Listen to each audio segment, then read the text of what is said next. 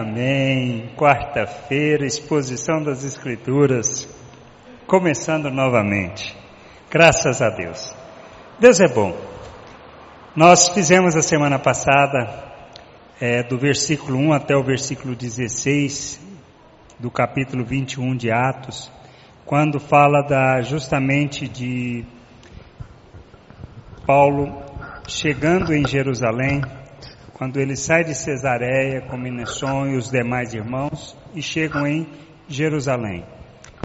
A, a questão que agora a gente vai ver é justamente o momento da sua chegada e o momento até o momento final do capítulo, até o verso 40, quando ele é, na realidade, ele é preso.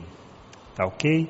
Mas temos algumas lições, algumas coisas importantes, talvez, para aprender ou pelo menos para a gente lembrar e entender daquilo que seja a vontade de Deus, o querer de Deus, dos exemplos que a gente pode tirar da vida de Paulo.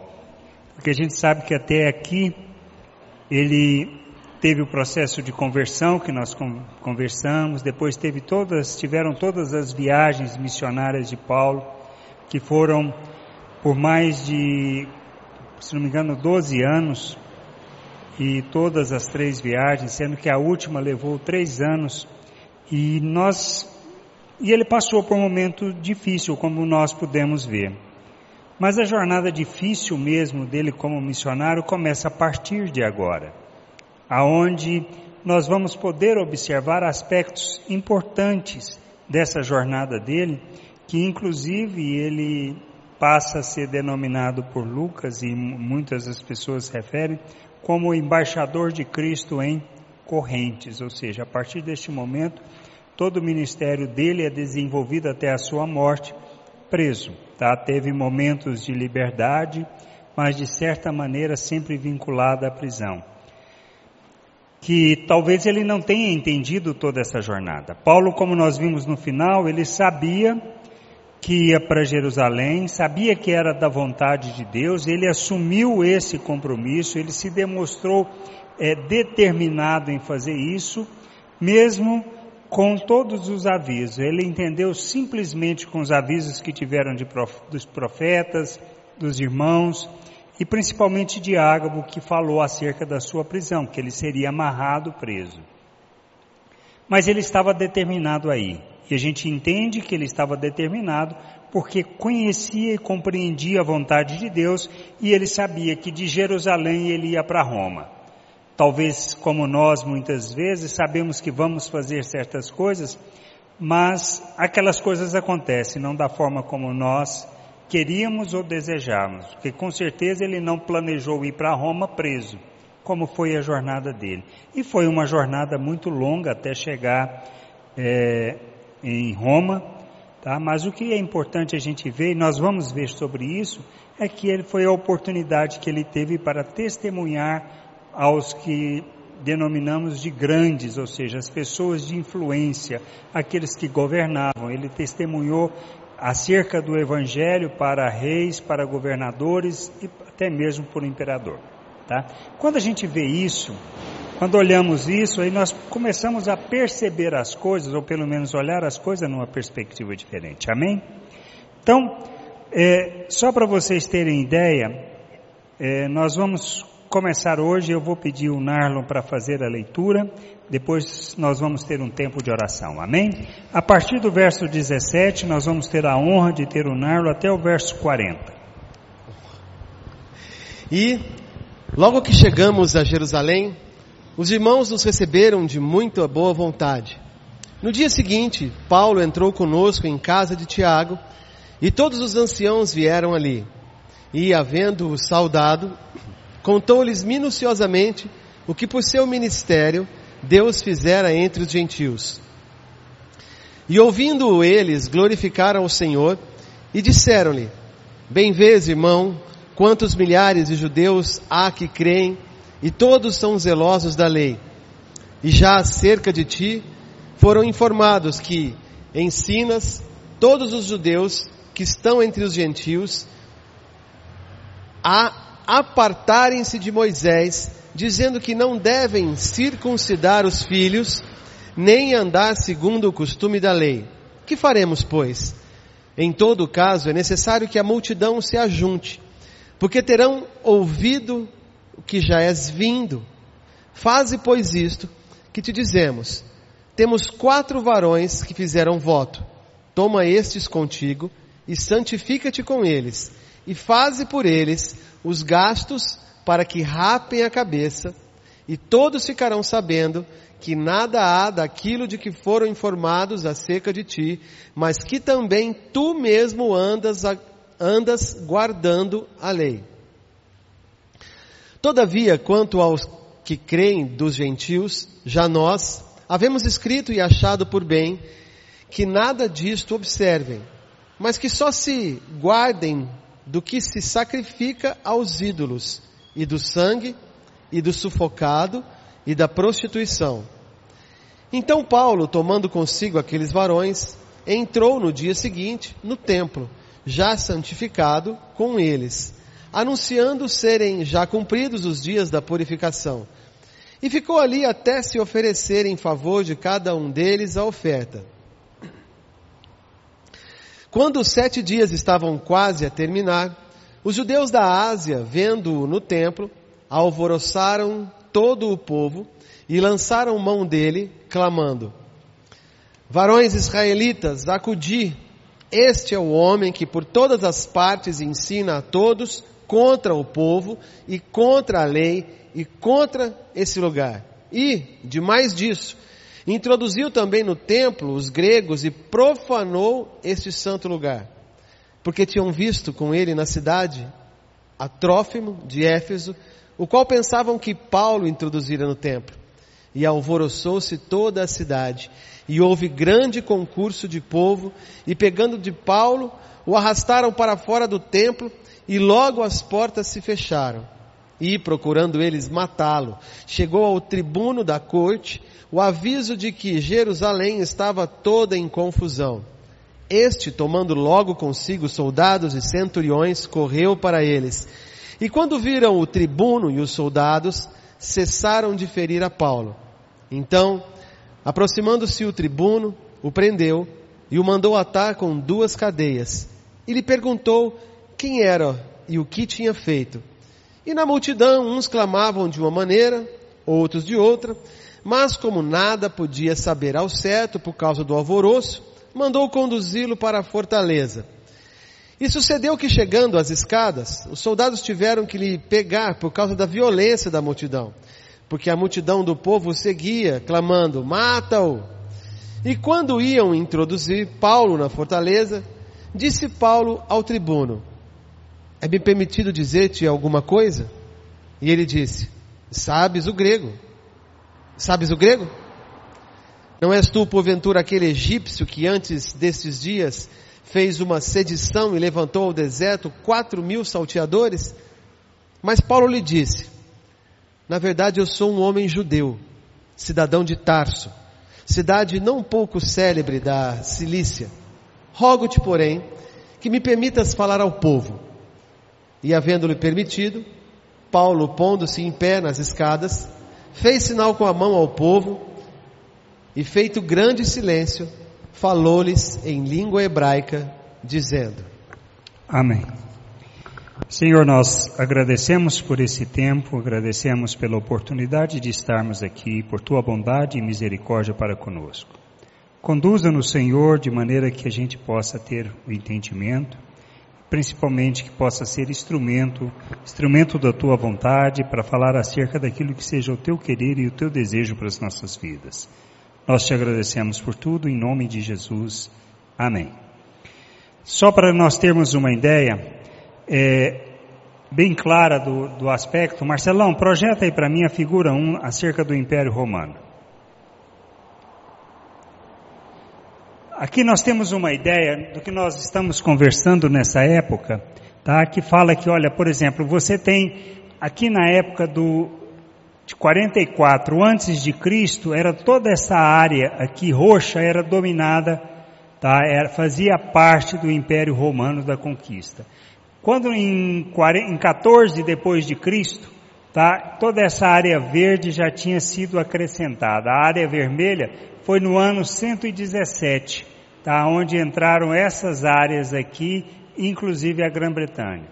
E depois vieram os territórios que foram temporariamente ocupados. Isso para a gente ter uma ideia da dimensão do Império Romano naquela época. Principalmente nós estamos tratando dessa área aqui, Paulo estava aqui em Jerusalém, se vocês se lembram, todo, todo o aspecto, volta, volta dois, um slide se não me engano, um ou dois. Este. Aqui, nós temos, por exemplo, a última viagem, quando ele saiu de Antioquia, que percorreu toda essa região aqui até voltar. Esse, esse percurso todo foi o percurso que eu levei, que eu disse para vocês que levou cerca de três anos, e só este pedaço aqui que ele estava, quando nós começamos aqui em Assos, que ele saiu daqui até chegar em Jerusalém, algo em torno de 1.300, um pouco mais de 1.300 quilômetros, tá? Para fazer essa viagem, para retornar, para levar as ofertas, tá ok? Mas o que nós precisamos lembrar, ter uma ideia desse contexto aqui, essa área aqui, essa região, só para vocês lembrarem, hoje é a Turquia, e não o que nós entendemos ser de Ásia. O que era na Ásia nessa época é o que é hoje a Turquia. E aqui nós temos as igrejas, as sete igrejas lá do, do Apocalipse que é mencionado, tá ok? Pode voltar lá só para ter ideia, pode tirar a imagem. Então, o que que acontece? Quando, imaginem Paulo chegando, sabendo da situação, sabendo que iria ser preso, é, com todas as questões e problemas que haviam entre a igreja, no sentido da igreja dos cristãos judeus e dos cristãos gentios, na questão de guardar ou não guardar, teve aquele concílio em Jerusalém que o Ari compartilhou conosco, foi na segunda viagem missionária que ele fez, onde determinaram que ah, aos gentios caberiam observar algumas coisas somente. Paulo fez eh, essa viagem justamente para comunicar todas essas decisões. Mas principalmente ali em Gálatas, nós lemos no livro de Gálatas que a questão estava que precisava obedecer a, o posicionamento do cristão judeu era que precisava obedecer à lei para ser salvo e todo o entendimento e todo o ensino de Paulo justamente voltava-se contra isso. Paulo tinha problema com relação à lei? Nenhum. Em termos de executar e realizar os rituais, nenhum. Ele era judeu e guardava muito dessas tradições e a gente vai poder ver isso aqui. Então, o que, que ele está chegando em Jerusalém? Qual é o aspecto que a gente vê? Com certeza, a apreensão era uma das coisas que era característica daquele momento todo ele e toda ah, os irmãos que estavam com ele, porque sabia que iria ser preso, eles não sabiam como seriam recebidos, tá? e nem como toda aquela questão iria ser tratada. E aí nos 17 fala, e logo que chegaram a Jerusalém, os irmãos nos receberam de muita boa vontade, ou seja, isso aí foi um aspecto muito claro que ultrapassou em termos de expectativa, porque querendo ou não, e com tudo que tinha sido avisado, nós provavelmente até fugiríamos da raia e nem iríamos para Jerusalém. Mas Paulo sabia o que precisava fazer e estava determinado a ir. Mas aí, como foi recebido? Foi recebido com alegria. E o aspecto que a gente sabe é que não há referência, por exemplo, a gente não entende, Lucas ao escrever, ele não relata aqui, isso é relatado em outro, em outro lugar, acerca da ajuda que ele está levando para Jerusalém. E um dos principais, vamos dizer assim, um dos objetivos fundamentais era levar essa ajuda da igreja dos gentios até a Judéia para atender as necessidades e suprir as necessidades dos irmãos que estavam ali passando necessidade. De uma fome que Ágabo tinha previsto lá quando ele estava em Antioquia. Foi quando começaram a levantar todos esses recursos. E a gente vê menção disso na carta aos Coríntios, por exemplo, onde fala da disposição da igreja da Macedônia, tá? E a igreja da Macedônia, aquele ponto final lá logo depois da ali da Ásia, que a gente mostrou aqui no mapa, que essa igreja, na sua dificuldade, levantou os recursos, tá ok? Então, o que, que a gente precisa entender? O espírito, ou seja, aquele posicionamento farisaico com relação a ter que guardar a lei, Como é que ele foi recebido isso? Esse é um aspecto que a gente vê. Isso suavizou, isso provocou de certa maneira uma união. A gente vê pela sequência que sim, isso trouxe de certa maneira um alívio. Porque quando a gente vai ver que a questão da prisão de Paulo foi por outro por outro grupo, aqueles que eles temiam que seriam os cristãos judeus, isso não aconteceu através deles. E aí no 18 a gente vê, olha, no dia seguinte Paulo entrou conosco na casa de Tiago, e todos os anciãos vieram ali. E havendo saudado, contou-lhes minuciosamente o que por seu ministério Deus fizera entre os gentios.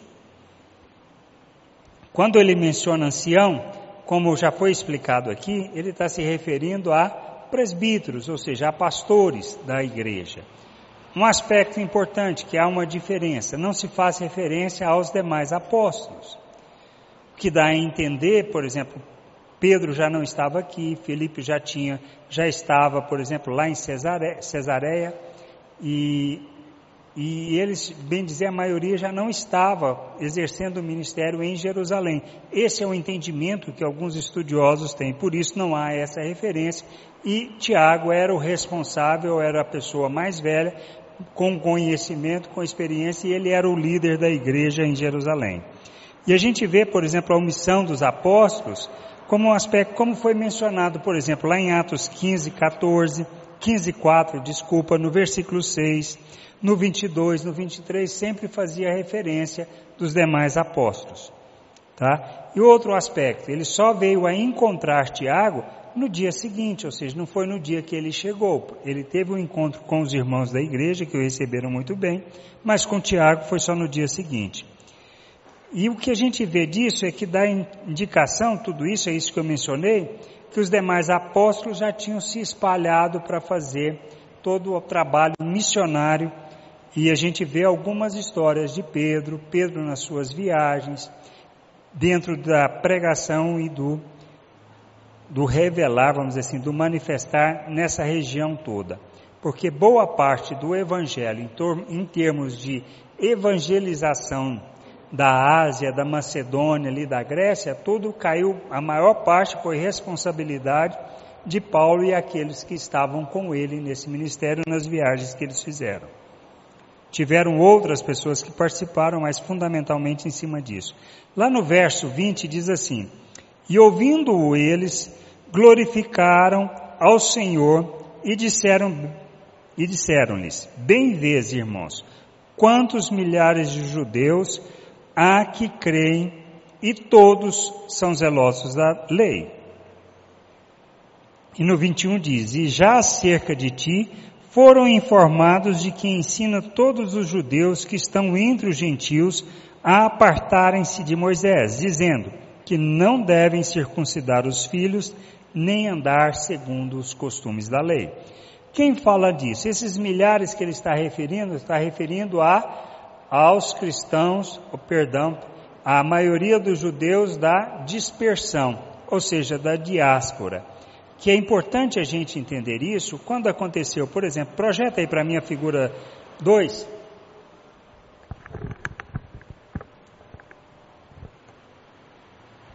Obrigado. A próxima. Figura 2. Aqui nós estamos aqui, Jerusalém aqui, tá? Então você tinha judeu espalhado por toda essa região aqui. Tá ok? Isso é importante lembrarmos. Quando aconteceram essas, vamos dizer assim, essa dispersão, essa diáspora? Nós temos primeiro, a primeira ocorrência, mais ou menos em 772 antes de Cristo, foi quando, é, vocês se lembram da leitura que nós tivemos o, o, reino de Israel, ele foi dividido em dois, teve de Judá e de Israel, que é do norte, que eram dez tribos, e essas dez tribos foram esparramadas, ou seja, foram para os assírios é, é, expulsaram, na realidade, levaram eles para outras regiões. E esse povo começou a esparramar por todas essas nações, por todos esses lugares. Lembrando que, do que foi até comentado aqui, nós tivemos, por exemplo, todo o processo de evangelismo de Paulo, ele atingiu essas regiões aqui. Ele focou nessas regiões aqui, que era a Ásia, que era a Macedônia, que era toda essa parte aqui da Grécia que temos aqui, aonde estavam os judeus. Tanto que a estratégia dele era chegar na sinagoga, anunciar a Cristo, falar acerca de Cristo.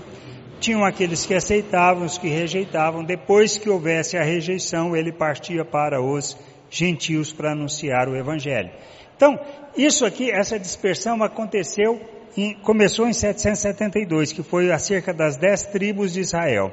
Judá foi em 552, 586, desculpa. Isso foi Nabucodonosor. E 722 a.C.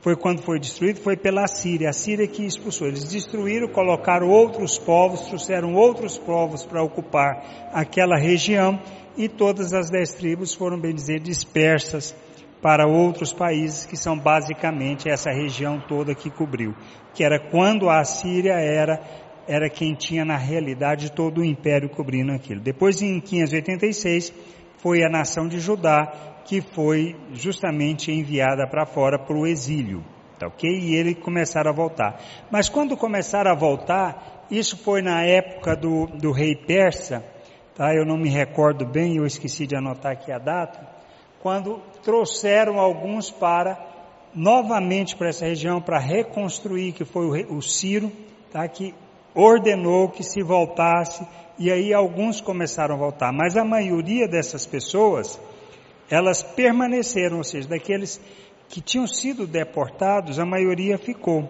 tá? Elas ficaram na própria Babilônia, não voltaram. E como não voltaram, essas pessoas vinham na época de Pentecostes, nas festas justamente para, para Jerusalém, que quando a população em Jerusalém crescia assim vertiginosamente. E isso desde, desde muitos anos, desde a reconstrução do templo, tá ok?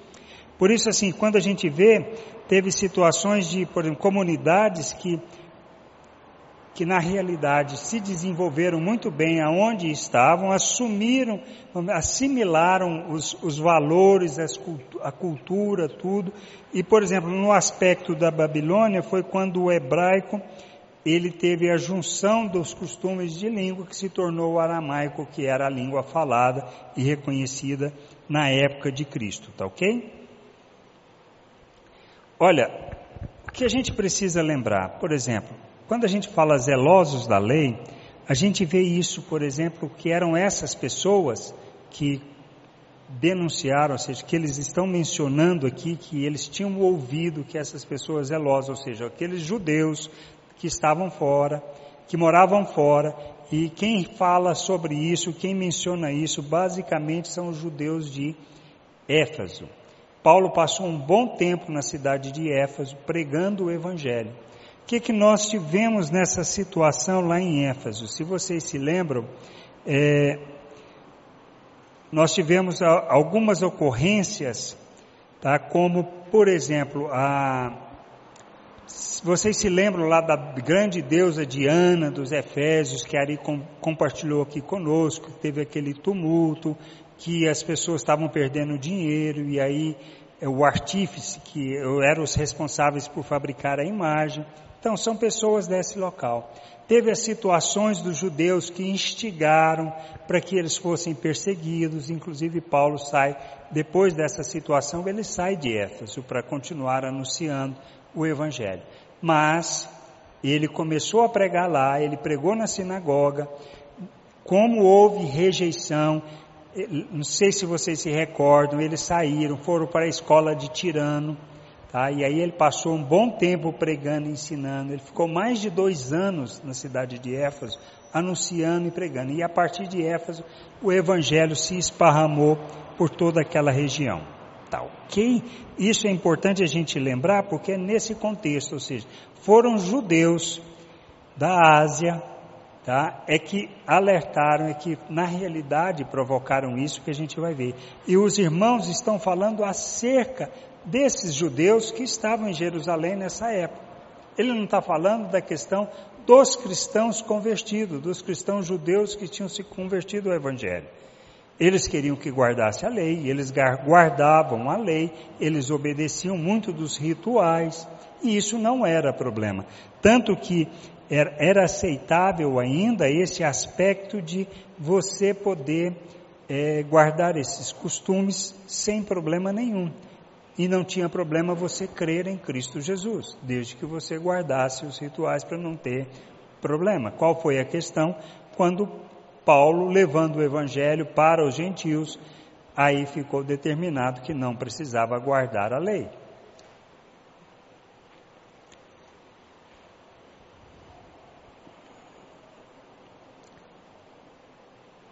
E o que a gente que a gente precisa lembrar, tá? A questão de Paulo com relação à lei é aquilo que eu mencionei não se tratava simplesmente de, de uma obediência ou não, de guardar rituais ou não, mas o princípio, ou seja, o fundamento. Qual era a intenção, por exemplo, dos judeus de Gálatas quando queriam que os cristãos convertidos, tá, os gentios, é que eles guardassem a lei? Por quê? Porque o fundamento para eles é que se não obedecesse à lei, não seria salvo. E para Paulo isso não tinha nada a ver. Este era a questão, esta era o problema. Não era a questão simplesmente de fazer e realizar alguns rituais. E a gente vai ver que isso não é problema, pois Paulo, ele não instruía o, o, o cristão gentil a, a guardar a lei, mas para a questão do próprio judeu, ele também não falava nada, poderia guardar ou não. E ele mesmo, a gente vê, ele, ele observava rituais. E a gente vai ver aqui nessa experiência, nesse parte do capítulo, justamente que é um aspecto que ele fala. Tá? E ele não incentivou nenhum cristão judeu a abandonar a lei.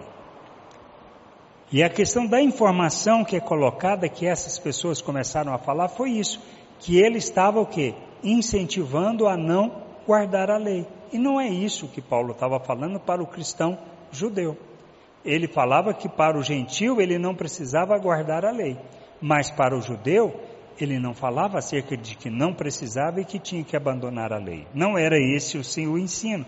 E a gente vê isso, por exemplo, é, como por exemplo ele menciona lá em Romanos 2, 25 a 29, Gálatas 5, 1 a 12, que ele trata dessa questão da lei. Ele trata que a lei não é um aspecto que conduz à salvação, e ele fala justamente também, ele menciona que a, a, deveria, a gente deveria entender que ele fazia, e ele tinha isso como preceito, como fundamento, que era o que? Ele fazia de tudo para salvar algum. E ele menciona, olha, como, com o judeu eu ajo como judeu, com o gentil como gentil. E isso não tinha problema nenhum para ele, porque ele entendia que não era na questão dos costumes e dos rituais que estava a salvação. E o que ele queria era conquistar as pessoas para Cristo. E aí vem justamente uma questão muito importante que a gente precisa entender, que aí a partir deste momento, ou seja, diante do cenário de Pentecoste, a cidade cheia de judeu de toda parte do mundo, com pessoas falando acerca de Paulo, daquilo que ele estava fazendo, embora fossem informações falsas, ou seja, não traduziam o que Paulo ensinava nem o que Paulo falava, eles fazem uma recomendação, que é no 22, e ele diz assim: Que faremos, pois? Em todo caso, é necessário que a multidão se ajunte, porque terão. Essa é a situação, ou seja, chega, chega apreensivo, é bem recebido pela igreja, temiam muito mais pelo problema, a busca era justamente da conciliação da igreja, temiam por essa conciliação com os cristãos judeus, que essa é a unidade da igreja, porque todo o trabalho de Paulo foi justamente por essa unidade, pensando que aquilo ali seria um problema. Quem causa problema mesmo e causa todo esse tumulto que leva à prisão de Paulo são judeus da Ásia, tá? que vão e falam e falam coisas que não são verdade, embora as ações que tenham sido tomadas tenham sido tomadas para minimizar justamente o impacto disso. Aí a gente pergunta: Paulo é, foi hipócrita ao fazer aquilo? Essa é uma questão. De seguir os rituais de purificação, que, que a gente entende disso? O que, que nós podemos observar? Que eu acho que são aspectos importantes que a gente precisa guardar. É que, primeiro ponto que eu queria mencionar, o que, que a gente aprende disso tudo da vida de Paulo? Um aspecto importante é que aquilo que a gente discutiu, por exemplo, na semana passada, do seu posicionamento determinado em fazer as coisas, ou seja, de ser uma, uma pessoa resoluta naquilo que precisava fazer, a gente vê o que? O seu compromisso com relação à vontade de Deus e o querer de Deus estava além daquilo que muitas vezes nós paramos para pensar.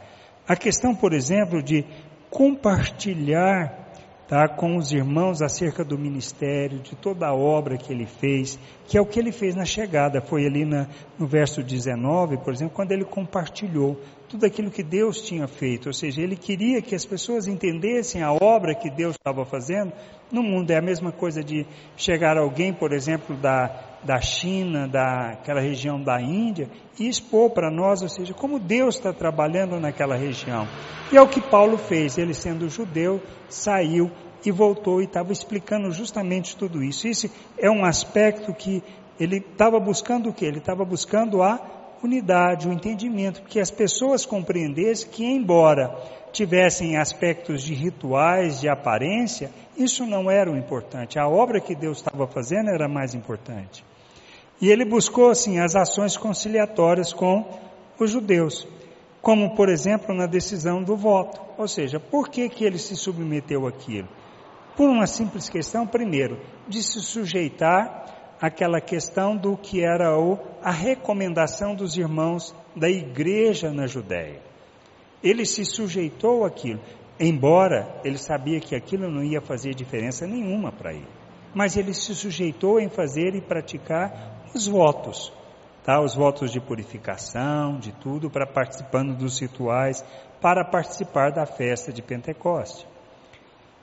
O que mais a gente vê? E a gente vê isso, por exemplo, ele menciona no aspecto da atitude dele, como lá em 1 Coríntios 19, 1 Timóteo 1,8, e é mencionado isso no verso 26, aonde ele busca essas ações de conciliação. E ele considerou justamente, como no 23 ao 25, a questão do voto, ou seja, ele ouviu e ele se sujeitou. Qual outro aspecto que a gente vê da, da obediência dele? a questão dele ir para Jerusalém, que é o que nós compartilhamos a semana passada, sabendo da oposição, sabendo da dedicação dos irmãos, ele, ele veio, enfrentou tudo aquilo, sabendo por aquilo que passava. E ele descansa em Deus, tá? É, e ele é capaz de enfrentar toda essa instabilidade que surgiu. Quando nós enfrentamos ou sabemos de situações difíceis na nossa vida, o que, que nós tentamos fazer? Se ela é antecipada, nós procuramos fugir daquilo. Mesmo sabendo que muitas vezes devemos passar por aquilo. Paulo tinha claro, ele sabia que precisava ir para Jerusalém, ele sabia que iria ser preso. Mas ele se sujeitou, foi e enfrentou aquilo que sabendo que era a vontade de Deus. O que Deus iria fazer, como nós. Ele não sabia o que queria acontecer depois daquilo. Ele só sabia que ele ia para Jerusalém. Oh, perdão, que ele ia para Roma. Essa era a única certeza que ele tinha. E o outro aspecto que a gente aprende tá, com ele é no, na alegria, ou seja, no, no, no recebimento das pessoas, no compartilhar, tá? embora tendo todas as diferenças, ou seja, ele ouviu acerca da igreja, do que, ele, do que estava acontecendo, e ele relatou tudo aquilo que. Essa alegria ele demonstra, e os irmãos, como receberam, é algo extremamente importante.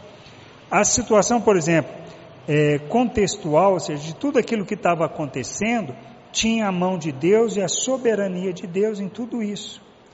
E esse aspecto é o aspecto que a gente precisa entender e olhar e ver que é, as coisas que nos sobrevêm não são por acaso, mas é a mão de Deus permitindo ou trazendo aquilo para um processo que é uma expressão da vontade dele, que vai nos levar ou levar as pessoas a conhecerem a Deus, ou vai levar o nosso processo de amadurecimento.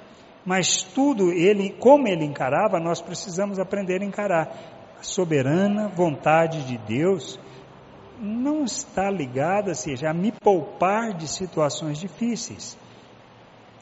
Teve a situação da ação apaziguadora, por exemplo, a gente pode pensar, ah, mas foi bobagem ele fazer isso? Não, não foi. Porque ele, dentro daquilo que ele pregava, era normal ele se sujeitar àquilo. E aquilo poderia ser e foi, de fato, uma oportunidade para ele pregar. Porque se ele não tivesse feito aquele ritual, estaria ele no templo? Provavelmente não. Se ele não estivesse no templo, aconteceria dos judeus da Ásia o verem e tentar justamente fazer o que fizeram, que a gente vê aqui?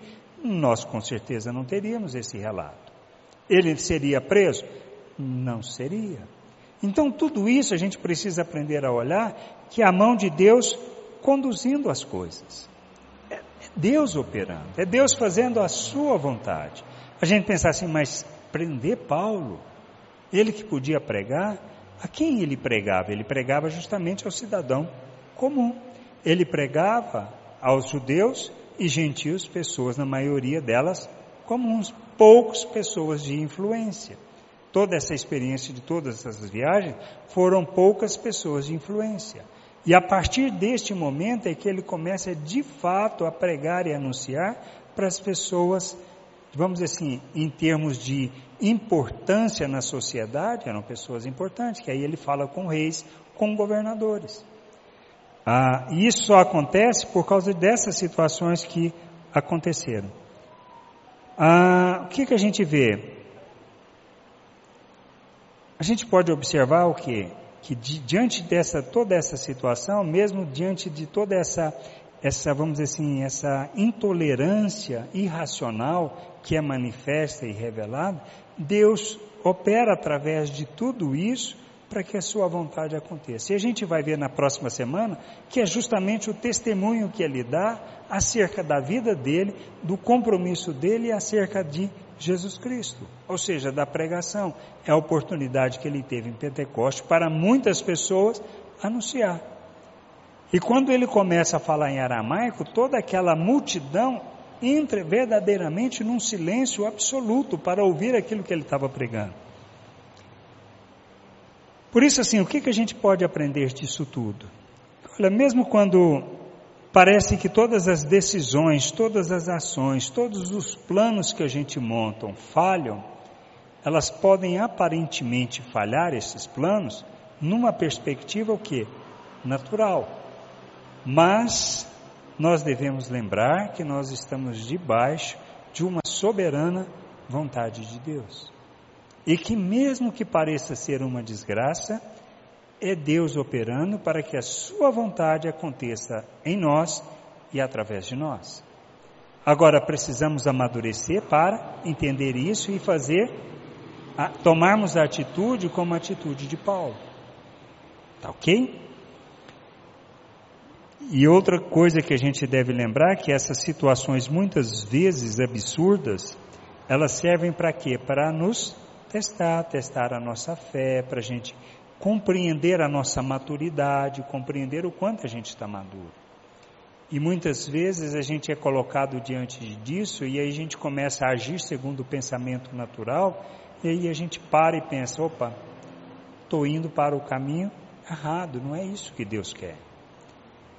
E é esses aspectos que a gente precisa amadurecer. Nós estamos passando, por exemplo, nesse, nesses dias, situações difíceis? Estamos. A questão do pai da Sirlene que está na UTI, que o médico deu um diagnóstico, a expectativa dele era que era mais três dias, quatro dias de vida. Aí nada acontece, o seu genor ele nem piora o seu quadro, nem melhora, fica naquele quadro estável. Mas fora essas dificuldades, ainda a gente enfrenta outros problemas com a família. Aí vem pessoas que não têm nada a ver com outras questões que você pensa assim, a primeiro pensamento você fala assim, olha, essa pessoa realmente merece o um inferno. Aí depois você para e pensa assim, não é para isso que Deus nos chamou. É agora que a gente deve revelar graça, revelar misericórdia, tentar entender o outro, compreender que talvez o seu problema é, é, requer muito mais outros cuidados do que simplesmente a minha ignorância. Então são aspectos que a gente vê nessas situações e Paulo enfrentando isso, ele simplesmente age, age com sabedoria, pede para falar, porque se fosse em outra situação, uma pessoa imadura, ele queria o quê? Só se salvar, ele não queria falar nada com ninguém. Paulo ainda aproveita aquela oportunidade daquela multidão e ainda prega o Evangelho. O que a gente precisa aprender é deixar e olhar, ter sabedoria para enxergar cada uma dessas oportunidades para que o Evangelho seja pregado, anunciado. Esse é o aspecto da nossa vida, é revelarmos Deus ao mundo. E revelarmos ao Deus ao mundo implica em nós entendermos que nós temos que agir como Cristo. E isso nós precisamos amadurecer, para que enfrentemos as situações como Paulo, olhando numa perspectiva que é uma perspectiva eterna e não aquelas situações transitórias que ele estava passando. E aí a gente vai ver isso. Ele queria ir para Roma, achava que ia para Roma e demora a ir para Roma. Só preso na região ele fica mais de dois anos, para depois pegar o navio para poder ir. Tá ok?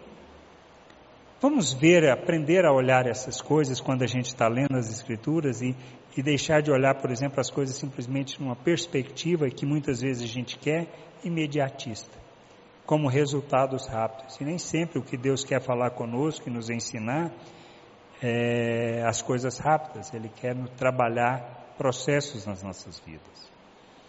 E a gente precisa aprender a nos sujeitar aos processos de Deus olhando a sua soberania, olhando, sabendo que Ele está no controle, que Ele tem tudo, mesmo que a coisa esteja feia. Mas não está feia por quê? Porque Ele está no controle. Amém? Vamos ficar de pé, vamos ter um momento de oração.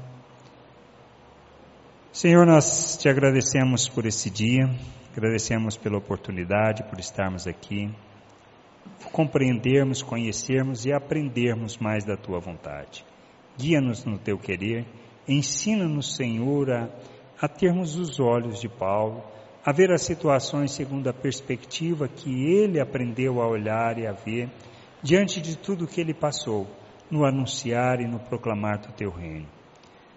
A gente sabe que ele talvez não tinha ideia da perspectiva de, ou seja, do que aconteceria, de tudo que ele fez, de suas cartas, o quanto impactaria a nós tantos anos depois. Agradecemos, Senhor, por tudo que o Senhor fez por meio da vida dele e agradecemos também, Senhor, pela oportunidade que o Senhor nos dá de estarmos aqui e de aprendermos sobre tua vontade e que a gente possa amadurecer e revelar teu reino e tua glória neste mundo. Obrigado por tudo. Te agradecemos em nome de Jesus. Amém.